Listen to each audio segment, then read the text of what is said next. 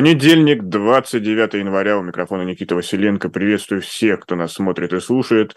Вы на канале «Живой гвоздь». И сегодня, как всегда, особое мнение политика и журналиста Максима Шевченко. Максим, здравствуйте. Здравствуйте. Максим, я начну с глобального вопроса, потому что я вот просто перечислю те заголовки, которые мне сегодня попались в ходе подготовки к нашему эфиру. Суд отправил в колонию 72-летнюю жительницу Шахт по делу о фейках про армию Российской Федерации из-за двух репостов. Женщину приговорили к пяти с половиной годам колонии. Общественность требует снять с проката «Мастер и Маргарита» и проверить антироссийские публикации режиссера Лакшина. И также там много идет разных других каких-то комментариев. Ну и Госдума приняла в первом чтении законопроект о конфискации имущества за фейки о действиях вооруженных сил Российской Федерации. Максим, все-таки скажите, куда движется наше государство и куда оно за собой тащит наше общество? Государство движется в, фор, в сторону ужесточения контроля за мысли деятельностью граждан и за их общественными публичными высказываниями.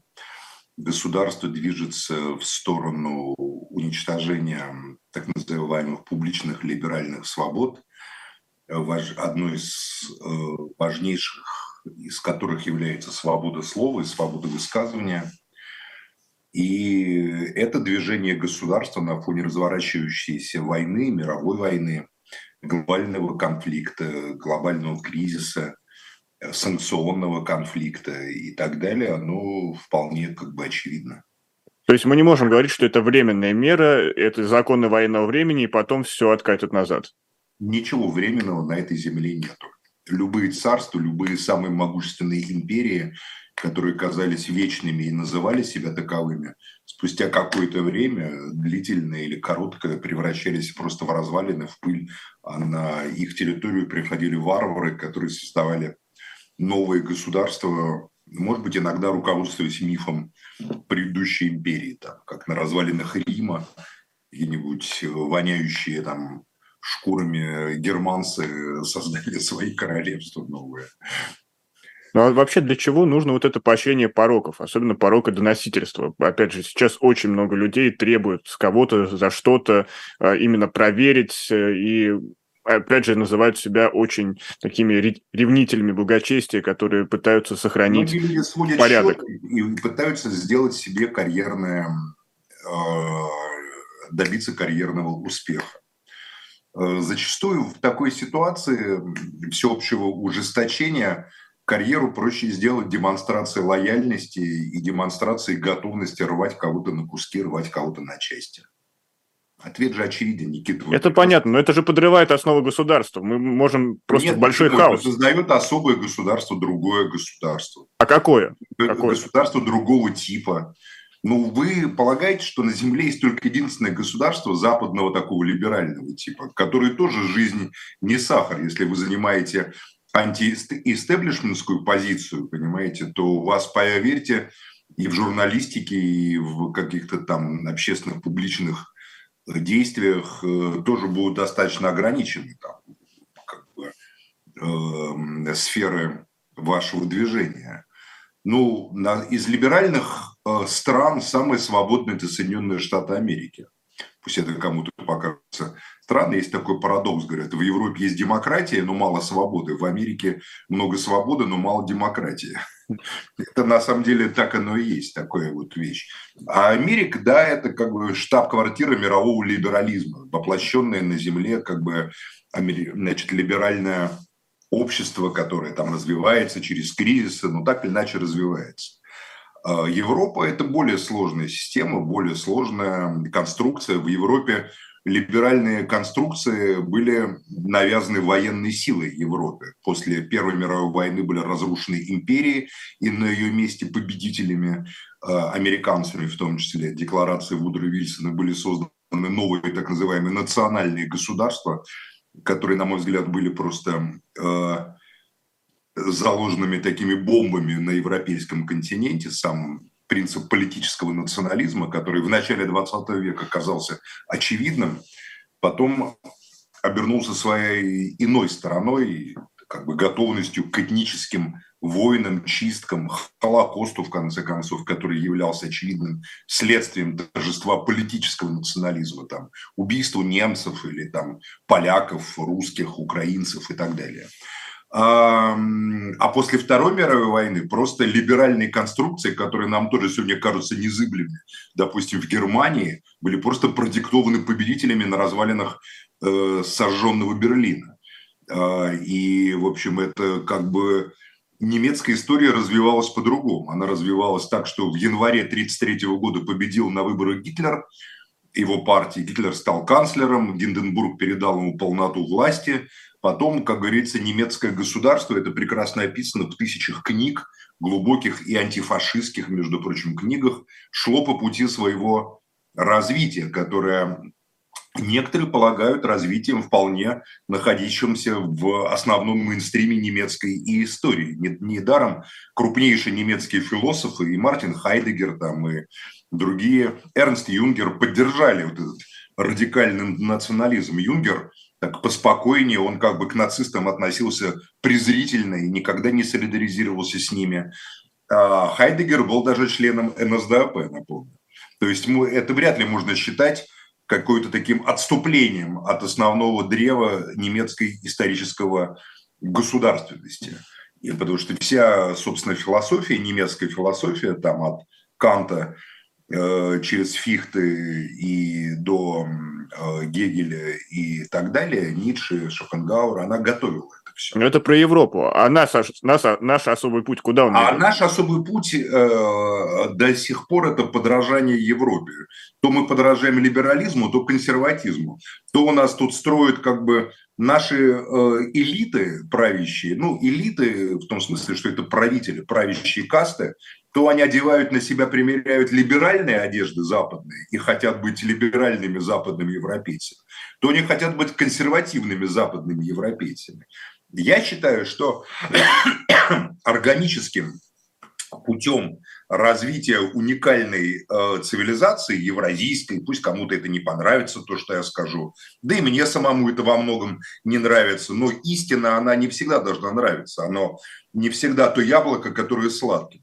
Был, допустим, э, советский проект в его сталинском воплощении, который отвечал чаяниям подавляющего большинства народа, там, не знаю, трудового крестьянства, рабочих, да, были жесткие, жестокие всякие социальные репрессивные вещи, политические репрессии. Но в целом э, народ перестал быть приложением к жизни господ и стал некой такой самостоятельной э, сущностью исторической. Он не удержал эту свою субъектность, народ. Уже там в, хрущевское, брежневское время, в Горбачевское народ утратил ее, передал э, значит, право на вершение своей судьбы партноменклатуре. Ну и она отобрала, там были и репрессии, расстрелы Новочеркасска или Тбилиси 56 года. Был вполне переворот такой, он просто был не одномоментный, а ползучий. Переворот партноменклатуры, э, которая отобрала у народа советскую власть и уничтожила ее в итоге. Вот. Поэтому э, проблема-то в том, что мы-то сами по себе своей жизнью-то и не живем.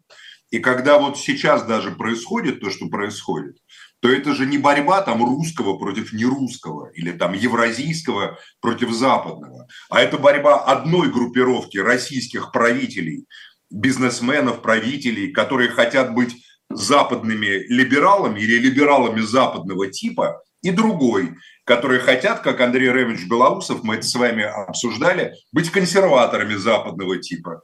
То есть на нашей с вами на нашей с вами стране несчастной, на костях нашего народа, на его жизни, на его судьбе борются два проекта.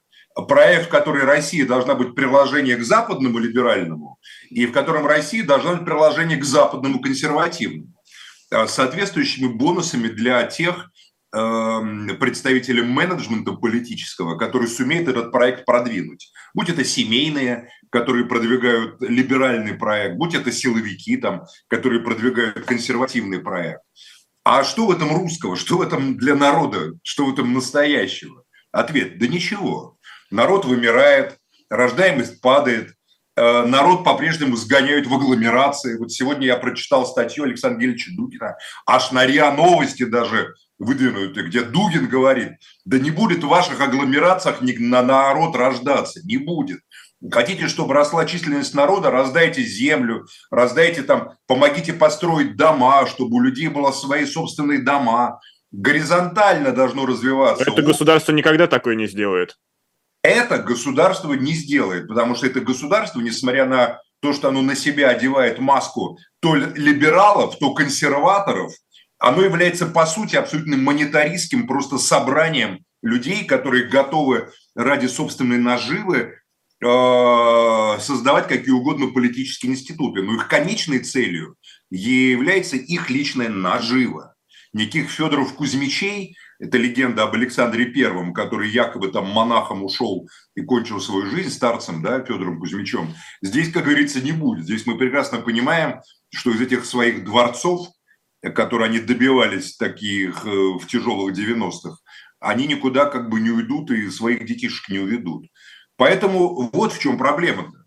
Что несмотря на маски, идеологические. За всем за этим, на мой взгляд, стоит просто чистый, просто галимый такой, знаете ли, практицизм, по, как описывал столь любимый Владимировичем Путиным Солженицын. Подохнет ты сегодня, а я завтра, да? Вот я наверху, пайку делю я, и я как бы свою, свою долю съем, а вы как бы как можете. Я как бы там вор, а вы лохи. Вот так вот. У них такой... Ну, хорошо. Сознание. А кто Понимаете? им придет на смену? Поэтому бессмысленно говорить, либералы они или консерваторы. И бессмысленно говорить о том, а где вот русский путь, а где там евразийский путь. Его, он придавливается. Потому что русское, э, в русском созна, сознании, в русской культуре духовное превалирует над материальным. Это и духовно не в том смысле, что там построишь церковь там за 100 миллионов, понимаете, золотом ее там всю обложишь там, и стоишь потом там со свечкой какой-нибудь дорогущей, следя там, а охрана твоя следит, чтобы никто там на службу не прошел, когда ты там молишься. Нет, это не значит, что у тебя духовное выше материального. Значит, что у тебя, наоборот, материальное приобретает такой э, окрас духовного, но оно все равно превалирует.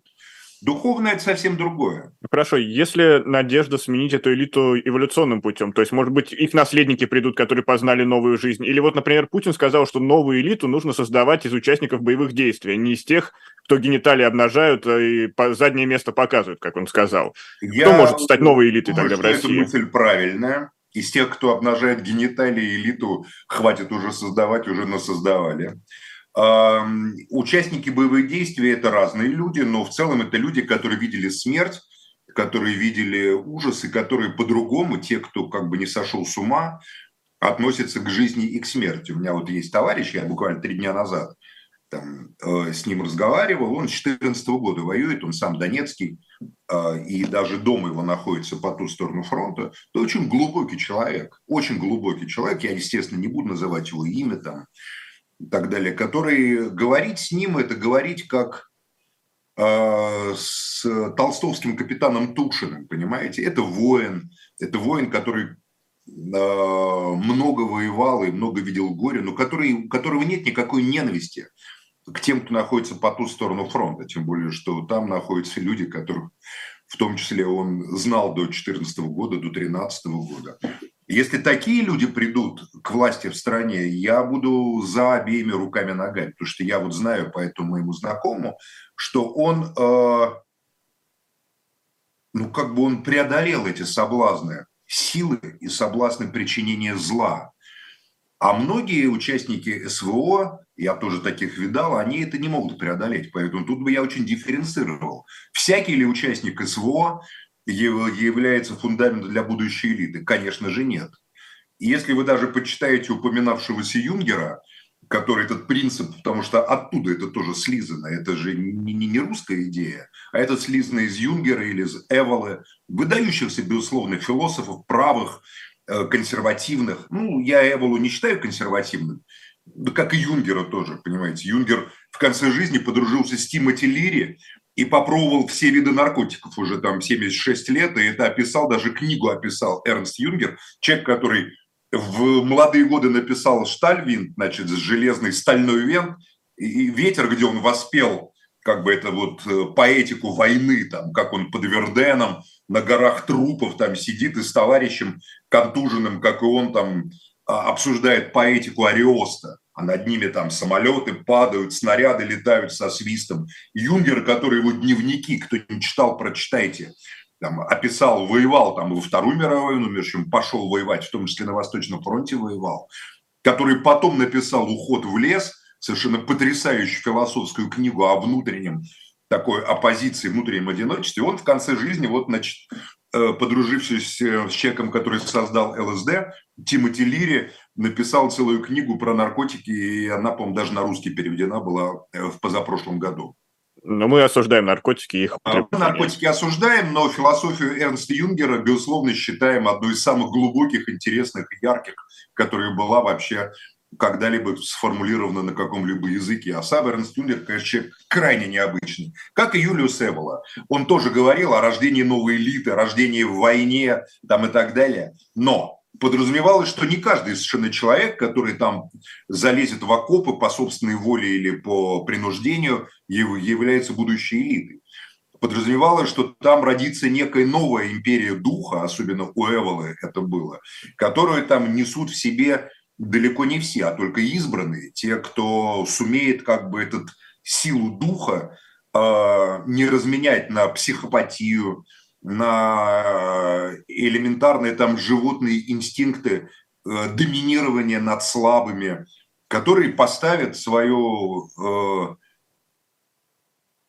энергию воина, энергию, хорошо, душу воина дух воина, слово энергия, я не люблю ее, она не, не точная на самом деле. Вот это свое силу постулирования э, члена воинской такой касты, если угодно, на служение людям. Ведь в чем отличие касты от не касты? Каста – это не просто как бы человек, который получил в руки оружие, крутой, идет и всех валит, всех мочит, и, никто, и сам черт ему не брат. А каста – это тот, кто служит некому высшей правде, Э, высшей, значит, как бы некому высшему предназначению. Вот поэтому в словах Путина частичная правда. Все... Но социальные лифты в России не работают и не будут работать. Нет, почему? Они работают. Почему не будут? А, например, они где работают, они работают? Просто это такие социальные лифты, опять-таки, не как, это не такие социальные лифты, как в Америке, в Великобритании, во Франции там, или в Германии. Это социальные лифты, в которых социальном, на кнопочку в этом социальном лифте вы нажимаете и едете на хороший этаж, где занимаете хорошую должность, если вы родственник, там, сын, дочь или племянник какого-то важного большого человека. Если вот но вы... это у нас так работает, как я понимаю. Да, но это же тоже социальный лифт, это же не асоциальный, это просто социум такой выстраивается. Выстраивается социум, что узкая Э, каста как бы стоящих вверху людей, только не каста, каста это высокое слово, ну, прослойка, там, сословие, так назовем, а оно организует свой социальный лифт, ВИП, социальный лифт, который вот так вот движется, а все остальные должны подниматься там тяжело, вот так вот идти наверх там э, по этажам, и когда они туда уже планируют подняться, им говорят, извините, ваше место занято. На вип-лифте поднялся близкий родственник там или дальний родственник там Иван Ивановича, например, или Магомед Магомедовича. И, извиняйте, уже не получится. Это что же социальный лифт? Это что же? Но, но это как раз это лифт, но он не работает должным образом, он не поднимает тех, он должным тебе дает по попробовать и все, и обратно для, давай. Для Ивана Ивановича и Магомед Магомедовича и их детей он работает должным образом. А для нас с вами, может быть, он и не работает должным образом. А для тех, кто с помощью таких лифтов будет защищать свои сословные привилегии, он будет работать, и более того, они за эти сословные привилегии готовы будут убивать, а, так как по доброй воле за них никто умирать не будет, потому что у них нет никакой идеи, они не могут создать идею там, Святой Руси там, и так далее, это все уже, как говорится, давно уехало и прошло, и в Ипатьевском подвале погибло когда-то в, в июле 2018 года, они будут просто платить и собирать наемников. Такой глобальный ЧВК. И с помощью вот этого ЧВК, который они будут, как говорится, э, окружать, имея ресурс свои сословия, сословные свои привилегии, они будут защищать его страшно. Поэтому для них это все работает. И то, чтобы это продолжало именно для них работать, подохнет и сегодня, а я завтра. То, что для них-то работает, а как там для вас, это ваша проблема, по большому счету, Никита. То есть единственный социальный лифт России, который возможен, это мятеж, военный мятеж. Э... Нет, ни в коем случае мы так с вами не должны говорить. Нет, просто мятеж я понимаю, это, что много людей были на войне. социальный лифт. Мятеж нет. У меня нет никаких призывов. Не, я не, про, мятеж... я не призывы. Можно я чуть-чуть поясню? Вот э, мятеж люди... это вообще не социальный лифт. Мятеж это, а, как правило, истерическое действие, которое, как правило, кончается предельно кровавой неудачей. Если мятеж, как говорится, кончится удачей, его зовут иначе, как известно. Это эксклюзивные, эксклюзивные события в истории, там, не знаю, там, вот, пиночетовский мятеж, он бывает как левый, так и правый. Бывает, что свергают Сальвадора Альенде, там, социалисты, который хотел для народа, который хотел как раз массовые социальные лифты. Его убивают Сальвадора Альенде, убивают на Виктора Хара, пытают, мучают на стадионе еще тысячи людей. Это нравится Михаилу Леонтьеву, это нравится Юлии Латыниной. Пиночет и то, как он пытал и убивал людей, а потому что они в разные годы. Это нравилось Виталию Найшелю, я помню, который прославлял Пиночета и хотели в России Пиночета. Это вот как бы правый такой мятеж, который закончился успешно переворотом, и, значит, Пиночет э, создал такое либеральное пиночетовское чудо, которым так любили еще недавно восторгаться наши э, финансисты. Там, и Тайна Чубайс тоже очень поклонялся этому пиночетовскому чуду. Или даже явно, по-моему, поклонялся. Хак, Хакамада тоже об этом говорила очень хорошо, там, понимаете. Там, и вообще СПС, э, как бы они вполне как бы делали такие реверансы в Пиночетовщине в свое время. И там Немцов – Э, там, ну, СПС это уже дела минувших дней. Ну, может, они и минувших дней, но как бы идея-то живет. А, вот. А левый мятеж, а я даже не знаю, там примеров успешного мятежа слева. Потому что левые бросают вызов там всей совокупности правящих элит, связанных с мировой элитой. 17 э, год, э, октябрь, это не мятеж никакой, это гораздо более глубокое событие, глубинное, масштабное событие. А, поэтому э, я не думаю, что мятеж – это вообще источник какого-то социального лифта. Хорошо, а выборы? Выборы Российской Федерации могут быть?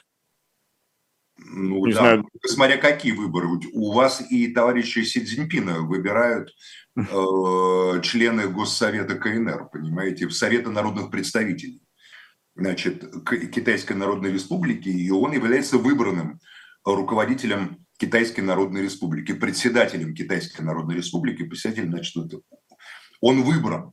Он просто выбран не по сценарию западному либерального общества. А представительская демократия – это не уникальный и не единственный способ делегирования власти. Но у нас все-таки представительская, у нас и разные уровни, разные выборы, там от муниципальных властей до федеральных. У нас партии партии давно не представляют никакие социальные группы. Они, во-первых, мало различаются по своим позициям. Вот, допустим, возьмите ключевые вопросы современности. ЛДПР, КПРФ, на мой взгляд, э, очень даже во многом схожи. А яблоко? Яблоко это что такое? Его нигде нету. Не знаю, пар партия городских интеллигентов. Собственно, их ну, тоже особо нигде нет. Оно не существует. Где оно представлено? Просто я... Московская городская дума, важный такой совещательный, назовем это орган. Может быть, там, там что-то там представлено такое. Но мы никак это не замечаем. Хорошо, мы это не замечаем. Я напомню, что это особое мнение политика и журналиста Максима Шевченко. Опять же, поделитесь этой трансляцией, поддержите нас лайками. Ну и заходите в наш магазин shop.diletant.media. Сегодня у нас специальный пакет комиксы «Спасти», серия комиксов, целых пять штук мы вам предлагаем за приятную цену спасти цесаревича Алексея, спасти царевича Дмитрия, спасти адмирала Колчака, спасти Емельяна Пугачева и спасти принцев из Таура. Вот такая вот замечательная пятерка у нас служба спасения, и вы можете это все найти в магазине shop.diletant.media, но а, не будем отвлекаться и продолжим нашу беседу. А, хорошо, так, если мы не можем выработать никаких решений, тогда все-таки куда же мы двигаемся, если у нас нет... Решения, Никит, вы вообще вот о чем говорите? Какие решения мы, два беседующих в Ютубе человека с вами, можем выработать. Да, это некорректное было такие? слово. э, мы не можем выработать никакого понимания, куда тогда движется наша нет, страна. Я, у меня это понимание прекрасно есть, это может у вас его нет. Я вам его рассказываю из передачи в передачу, а вы... Никак... Но это очень долгий и петляющий путь, и мы не понимаем а не я знаю, вокзал полагаю, прибытия. А я просто полагаю, что цели, которые публично формулируются политтехнологами, действующими и говорящими от имени власти, и подлинные цели власти – это разные цели. Власть хочет сохранить свою власть. Политтехнологи не могут же сказать там, что вот давайте просто власть хочет сохранить свою власть там, и передать ее по наследству. Это суть политики, борьба за власть и ее удержание. Э, ну, не совсем так, смотря где и смотря как. Борьба за власть, удержание ради чего, ради каких целей? Удержание ради воплощения в идеи, там в истории каких-то ценностей, да, вот люди приходят там с правыми ценностями, левыми ценностями, там, консервативные ценности. Ну, сейчас идейных людей не осталось. Ну, главное отличие консерватизма от либерализма, традиционализма от либерализма. Э, традиционализм считает, что никакого прогресса нет, это выдумка, да, а либерализм считает, что прогресс есть, и как бы вот инвестиция в прогресс меняет как бы там, дух истории и в конце концов может достичь конца истории, которая, напоминаю, по Гегелю является полный ответ государства на запросы гражданского общества. Гражданское общество выдумано Гегелем как понятие, как таковое. Вот. А традиционалисты говорят, что нет, это все чушь, человек неизменен, и все, что происходит вокруг человека, это просто меняются соблазны который уводит человека от его подлинного внутреннего а, «я», который является единственно ценным, э, в котором человек ответит там, после смерти перед Богом, там, а при жизни должен отвечать за своих близких, там, за свою семью, за общность, частью которой он является, там, община или народ, или страна, и так далее, и так далее, и так далее. Но это все детали, а главное это как раз вот отличие. А одни либералы прогресс признают, другие не признают. А, вот, поэтому я вам говорю, куда движется страна, это эм, вопрос риторический. Она движется к укреплению власти э, той части элиты, которая является консервативной. Сейчас либералы э, временно теряют свою власть, но, ну, безусловно, жаждут реванша и просто мыслят этим реваншем, трепещут при мысли о реванше. А, а получится у них или не получится, проблем просто в другом. Что эти элитные разборки идут без вовлечения больших масс в эти элитные разборки. Тогда я уточню еще, зачем так много сил тратится на разные преследования. Вот я в начале эфира рассказывал про пенсионерку 72 года, которой дали 5,5 лет. А еще есть интересные сюжеты, связанные с группой Би-2, которая по запросу России была арестована в Таиланде. Да, там связано с миграционным, э, там, не знаю, рабочими вопросами, но все равно. Рэперу Моргенштерну, опять же, по запросу из России запретили въезд в Дубай. Максиму Галкину запретили въезд в Индонезию. Зачем так пакостить? Би-2 – это израильская группа, насколько я понимаю, родом из Белоруссии, как она, может быть, по запросу России там что-то сделала. Максим Галкина не пустили в Индонезию как израильского гражданина. Индонезия поддерживает газу и не пускает людей с израильскими паспортами. Я не знаю, там третий какой случай вы сказали – но каждый, это был рэпер Моргенштерн, третий случай, но все они ссылались на то, Я что Россия, знаю, а, грубо говоря, на них написала официальный запрос, что они представляют какие-то угрозы в плане в информационной безопасности. У Моргенштерна были в Эмиратах какие-то проблемы? А, он там выступал, да, действительно выступал, ну, иногда используя ненормативную лекцию. Ролики, где, очевидно, есть намек на пропаганду наркотиков и пропаганду секса, и просто в исламскую страну могли не пустить человека, известного, публичного, который выступал с такими роликами? Или Моргенштерн у нас что, проповедник нравственности и консервативных ценностей? Мне так э, представляется, что это не совсем так. У него там был э, клип один, насколько я помню, который просто э, как бы, ну, на мой взгляд, прямо адресовал. Там. У него у него много провокаций, но да. вот все все вот как эти говорили, исполнители... как говорили э, участники группы Жуки, английской такая была группа Lucy in the Sky of Diamonds. Вот у Моргенштерна. With Diamonds. With Diamonds. In, in, in, а, With Diamonds, да, с алмазами, да. Вот, понимаете? А, поэтому, собственно говоря, не, не надо говорить, что по запросам России. У каждого из них были свои мотивы. Би-2, еще раз, в Таиланде, я не понимаю просто, какой Би-2 имеет отношение к России. Там, по-моему, даже в израильской армии служили. Ну, там есть ряд музыкантов, которые являются гражданами России. Там, не знаю, клавишных, гитаристов. Ну, вот э, Би-2 великолепная музыка у них. Это полковник ни, ни, никто не пишет, да, вот это их, по-моему, песня. Да, это один из главных хитов. Великолепная музыка, тут даже вопросов нету, прекрасные музыканты. Но, по-моему, насколько я знаю, они были родом из Белоруссии, и там израильтянами некоторые являются. Галкина в Малайзию вот точно не пустили из-за... Индонезия, Изра... Индонезия. В Индонезию из-за израильского гражданства. Индонезия – это по преимуществу мусульманская страна, которая, по крайней мере, как-то так демонстрирует что-то там такое относительно вот этого. Поэтому мне кажется, что мы додумываем часто там, где является совсем иные причины. Не, я бы хотел бы додумывать, но сами исполнители прямо заявляли, что вот э, им показывали бумаги, где конкретно там от официальных российских структур приходила определенная информация с просьбой там посодействовать, скажем так. Все-таки на это время получается... Ну, тогда я могу только порадоваться, если у огромной Индонезии, которая является крупнейшей исламской страной на Земле, такие теснейшие отношения с Российской Федерацией, что по какому-то там запросу консула или кого-то Индонезия может э, так реагировать. Хотя я не слышал ни о каких договорах между Индонезией и Россией, а подобных Россия с Индонезией не находится ни в каком союзе, ни политическом, ни каком-то экономическом союзе. Более того, Индонезия член а, по-моему, АСИАН, если мне память не изменяет, какого-то, значит, вот блока там в Юго-Восточной Азии. И, в общем э, и целом, если это правда, что Россия может вот так вот написать в Индонезию, которая там сама нефть производит, один из крупнейших производителей поставщиков нефти, э, огромная просто страна, которая контролирует очень важную часть там мира, понимаете, э, и по запросу России и вдруг Индонезия там встрепенется и какого-нибудь Галкина не пустит, я могу сказать, что это огромный успех Министерства иностранных дел, и э, за такие вещи надо награждать просто начальников департамента. Но я, но я боюсь, что это не так. Я боюсь, что тут как бы сильно преувеличено и сильно напутано. Да, возможно, какие-то письма куда-то там писали, но такие обычно действия бывают только на основе каких-то двухсторонних соглашений.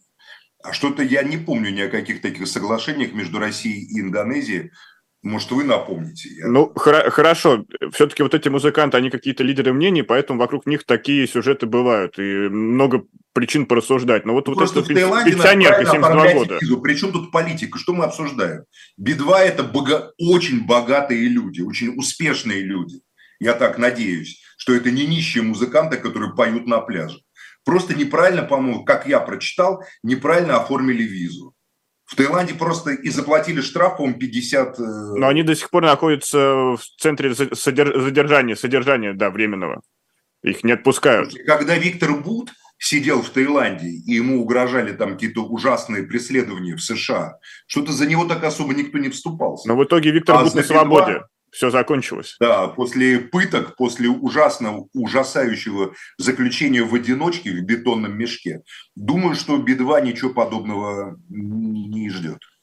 Вот меня чат обвиняет в том, что я пытаюсь э, очернить Россию-матушку, мол, меня очень сильно волнует Я судьба не понимаю, какое отношение Россия имеет к тому, что э, группе Би-2 предъявили какие-то претензии за, за неправильно оформленную трудовую визу. Нет, допустим, допустим, хорошо, это все действительно связано чисто с бюрократическими процедурами, но вот э, много всяких сил уходит на то, чтобы проверять писателей, там, не знаю, Быкова, Акунина, Владимира Сорокина, или, например, вот эту бабушку 72-летнюю, которая там за несколько репостов получила реальный срок 5,5 лет. Почему государство... Нет, вот про бабушку я ничего не знаю, если это так, то это абсолютное безобразие, и какой-то вообще просто беспредел и произвол. Ну, даже вот не про, про это отдельную бабушку. Про бабушку только краем уха слышал.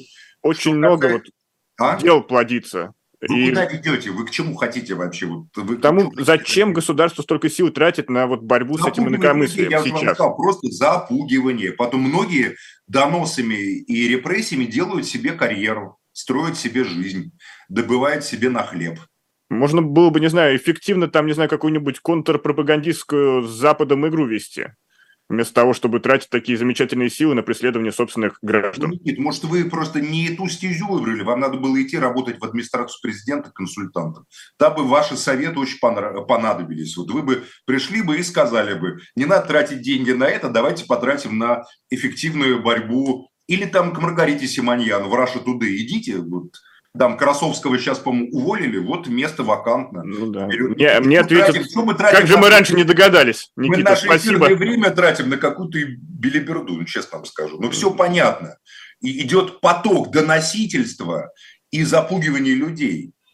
А, законы принимаются о том, что лишат там квартир детей, там, жен, там, старушек, матерей, понимаете, на улице будут выкидывать. Там, и все такое прочее. Поэтому, ну, понятно, ну, когда идут репрессии, то кто-то гонимый и репрессированный, а кто-то идет работать наоборот в ОХРУ, в оперсотрудники, там, в э, палачи, в конце концов, понимаете? Поэтому вы же не предъявляете претензию. Да, к палачу можно предъявить моральную, там, этическую претензию. Зачем там Сансон, знаменитый французский палач, да, который казнил, значит, там, людей, там поколение Самсонов было, есть мемуары даже этого палача знаменитого, который вот гильотину там, значит, э, запускал в ход во время революции, э, мемуары, где он пишет там, на шесть поколений назад там моя семья были палачами. Ну, можно предъявить ему претензию, зачем вы палачи, зачем? Но это не значит, что палачей не будет, знаешь, кто-то другой будет палача. Этот Самсон, по крайней мере, там по-человечески относился ко многим. Вот когда Шарлотте Карде отрубили голову, он отрубил голову, он там отнесся к ней с уважением, с пониманием, даже с, каким-то, с какой-то симпатией этой девушки, которая зарезала Марата. Мы не оправдываем терроризм, упоминая позитивно Шарлотту Карде. Специально для Просто стукачей. исторический факт. Для ну, стукачей, да, для стукачей и доносчиков мы тут дополняем. Напомню, это особое мнение политика и журналиста Максима Шевченко. Поддержите лайками или поделитесь трансляцией. Но давайте переместим через океан в Соединенные Штаты Америки. Много новостей туда при пришло. То вот Техас с федеральным центром ссорится, то там продолжаются э, Конгресс и президент э, конфликты. Но не кажется ли вам, что сейчас США стоит на пороге смены какой-то своей политической текущей системы? Не знаю, может быть, там будет теперь уже многопартийная система. Вот что, что-то из этого должно большое выйти, вам не кажется? Нет, нет.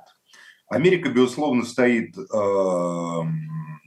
на пороге кризиса, но этот кризис порожден самой природой американского государства, которое является абсолютно уникальной и не имеющей аналогов на э, пространстве земного шара и в человеческой истории. На самом деле отцы-основатели – это люди, которые задали дали толчок саморазвивающейся системе.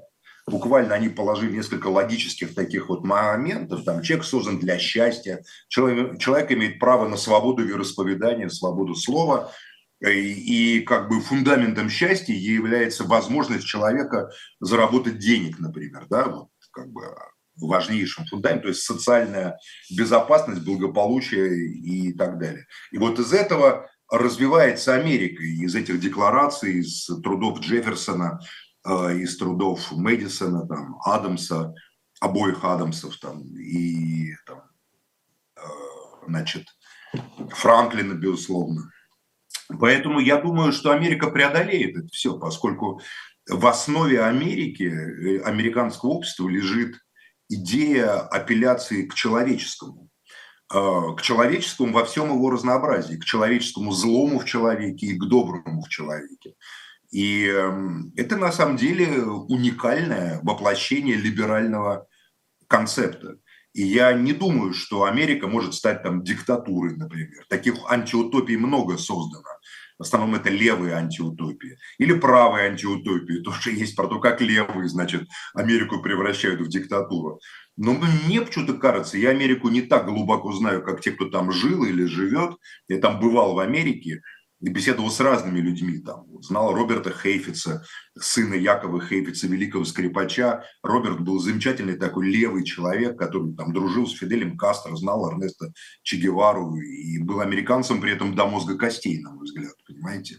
Хотя он там с сандинистами был вместе, знал правых, я в Америке, там, из какого-нибудь правления фонда Heritage, я помню, был на одной конференции, там беседовал с людьми. Ричардом Никсоном мне доводилось в жизни там встречаться, когда он в Москву приезжал, у меня даже там есть от него карточка, на которой написано там от Ричарда Никсона Максиму там с любовью там, и так далее. И Америка, она очень разнообразна.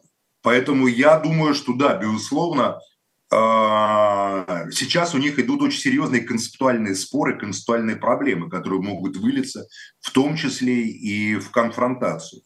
Но почему-то мне кажется, что опыт XIX а, века, когда а, американская система, ее не волатильность такая привела к гражданской войне чудовищной, в которой погибло миллион американцев, страшно подумать, если бы тогда были пулеметы, сколько бы их погибло. Еще пулеметов не было, они воевали очень устарелым оружием. Там, там. А, но ярость была невероятна, а, как сегодня там, между Россией и Украиной. А, и э, они, они сделали выводы из той войны, и система стала гораздо более мобильной по многим параметрам. Но каждый раз в ней набирается некий запас как бы прочности, исчерпывается, нарастают проблемы. Проблемы финансовые, экологические. Вот была Великая депрессия, там Стейнбек это описал, «Гроздья гнева», ужасающая книга, да, массовой нищеты, массового разорения. Но вот появляется Кейнс, появляется Рузвельт, и Америка выходит из этого состояния да, за счет укрепления государства, не изменяя фундаментальным принципам. Не изменяя фундаментальным И здесь не важно, кто здесь, останется, и здесь Байден или придет самое. Трамп. Ни Трамп не является фашистом, ни левые оппоненты Трампа не, не, не являются коммунистами. Э, две эти крайности в Америке, я думаю, маргинализированы и как бы не присутствуют. Я не апологет американского общества, оно просто совсем иное. Для меня это другая планета. Для меня это как вот марсиане, понимаете? И я не хочу, чтобы Россия, потому что Россия имеет другую природу изначально. А вот почему я неприменима модель Америки в России? Ну, потому что это наша земля. Мы тут, наши предки тут жили изначально. Не, ну мы можем просто взять опыт, технологию, скажем Нет, так. его нельзя взять. Нельзя взять опыт другого народа. Нельзя. Это главная ошибка русских западников, как либералов, так и консерваторов. Нельзя матрицу успешную американскую, французскую, британскую, немецкую взять и перенести просто, или китайскую, как это там кто-то предлагает, перенести просто на нашу почву наша мир, наша судьба, наша цивилизация, наш логос, в конце концов, по-дугински, должен происходить из самосознания, из антропологического видения самих себя, которое заложено в культуре и истории наших народов. Слушай, наш, наши предки славян, даже Рюрика тюрок, призвали. У графинов, славян, тюрок. Мы ничего не знаем про призвание Рюрика. Это очень загадочная история. Гумилев ее расшифровывает весьма Э, не так, как ее расшифровывает Карамзин, э, потому что по Карамзину, который был абсолютным западником и масоном, получается, что, что такие тупые новгородцы, которые сами не могли выбрать себе князя там, от гостомысла там до наших дней путались, вот для того, чтобы, как говорится, ими такими сиволапами им навести порядок, взяли и призвали варягов, значит, каких-то викингов, которые викинги, викингов, которые, где еще викинги порядок навели в мире – не было. Поэтому я думаю, что эта версия абсолютно выдумана. Ну, Она не так. Швеция, Дания, Норвегия, это же как раз страны викингов. Да, это родина, откуда эти разбойники выходили и всех грабили, убивали, насиловали, а потом на развалинах создавали там огнем и мечом Нормандии или Сицилийские королевства всякие, понимаете? Поэтому ничего подобного здесь все не так. Поэтому и кто такие варяги были, и кто такие там славяне или словении, это все требует еще написания и подробного исследования.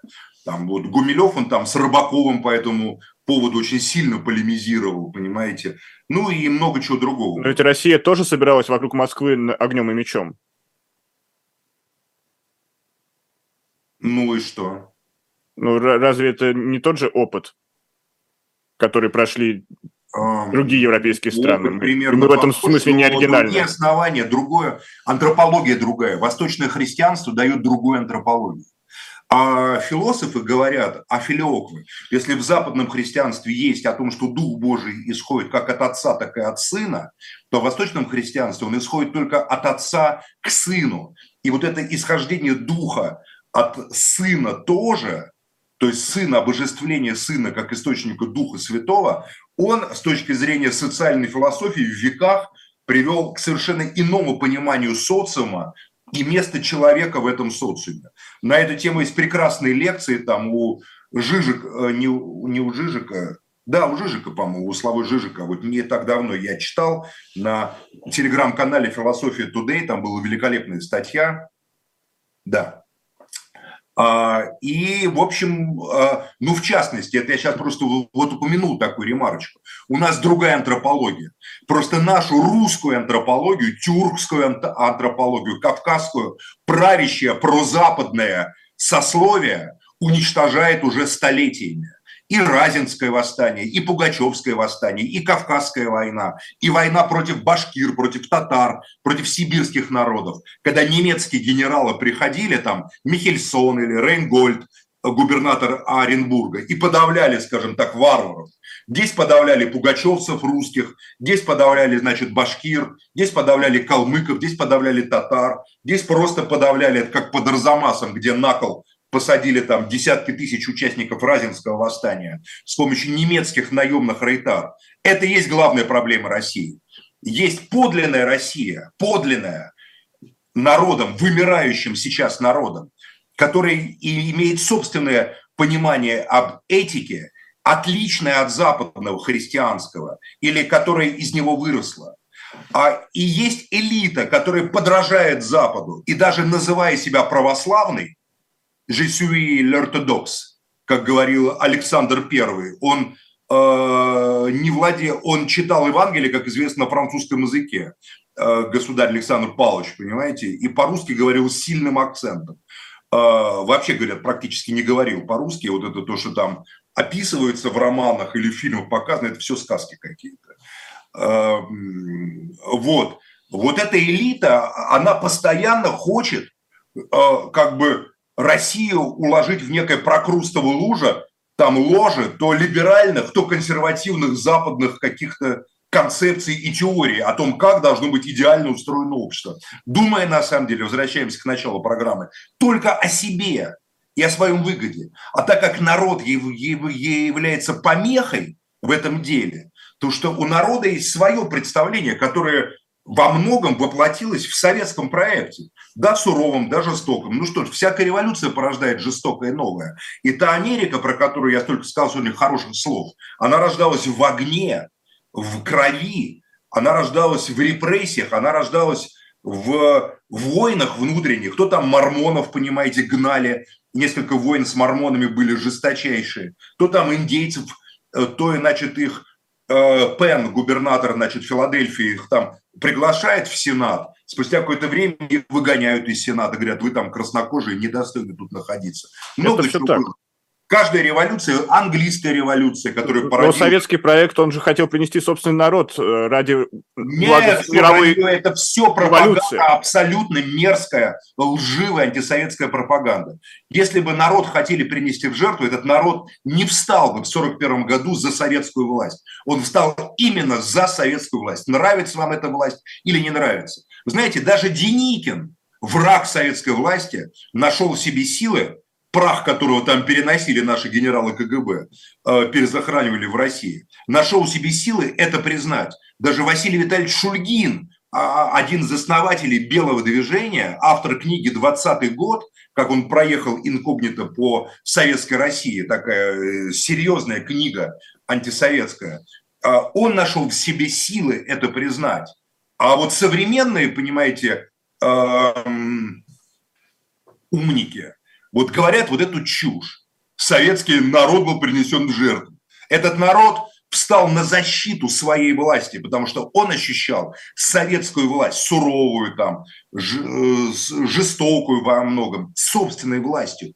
Не потому, что это был народ рабов, наоборот, потому что эта власть, ее антропология, которую она транслировала, справедливость, она соответствовала представлениям народов России, русского народа, украинского народа, других народов о том, как должен быть устроен мир.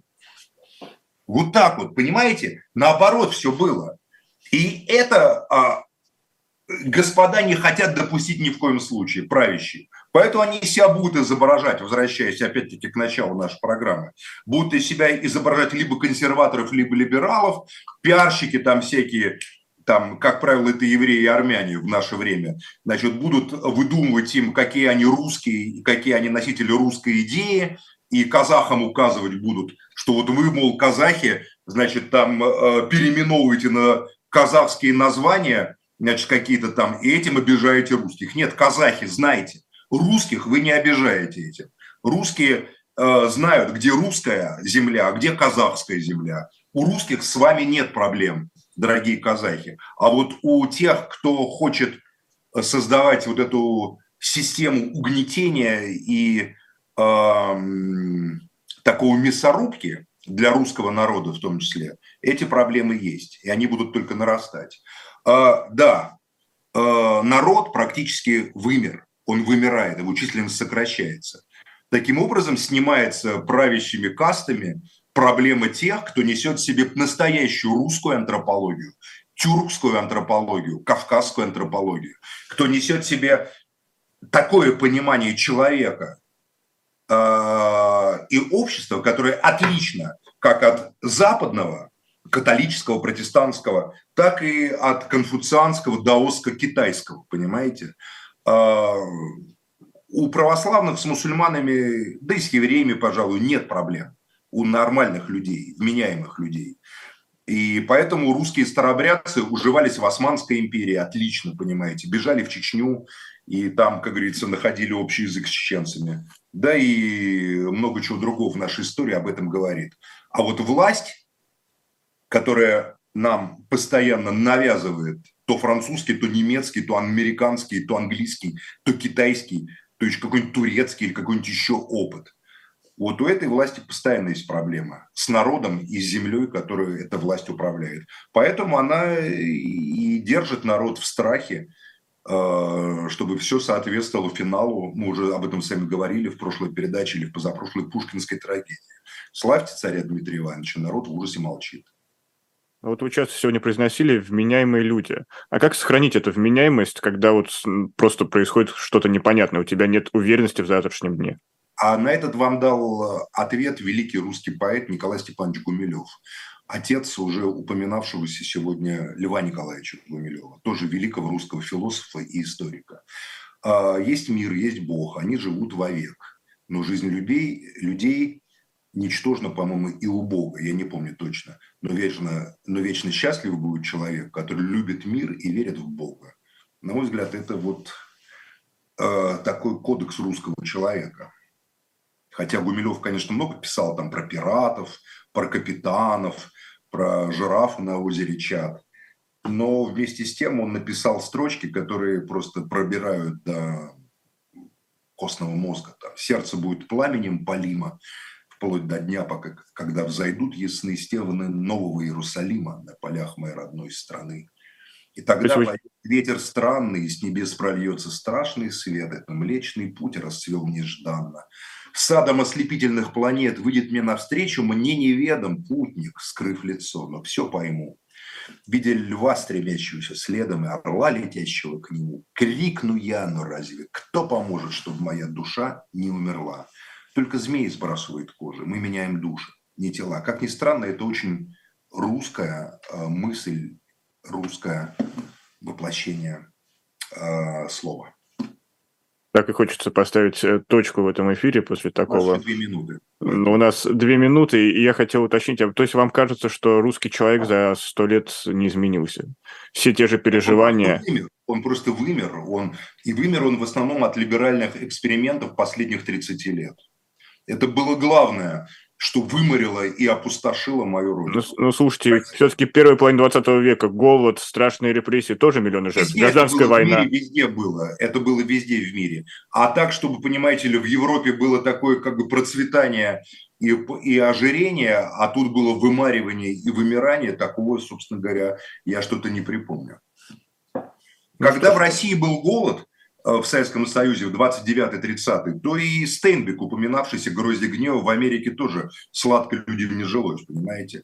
Да и в Европе был кризис ужасающий, там, который привел там, к разным последствиям в разных странах. Вообще с голодухи люди мерли только так, до, фактически до второй половины 20 века. Поэтому нет, я считаю, что основную массу, основное вымаривание народа, вымаривание просто началось с 91 года на постсоветском пространстве. Ну что ж, мы еще продолжим эту беседу, а сегодня, к сожалению, время наше подошло к концу. Политик и журналист Максим Шевченко был со своим особым мнением.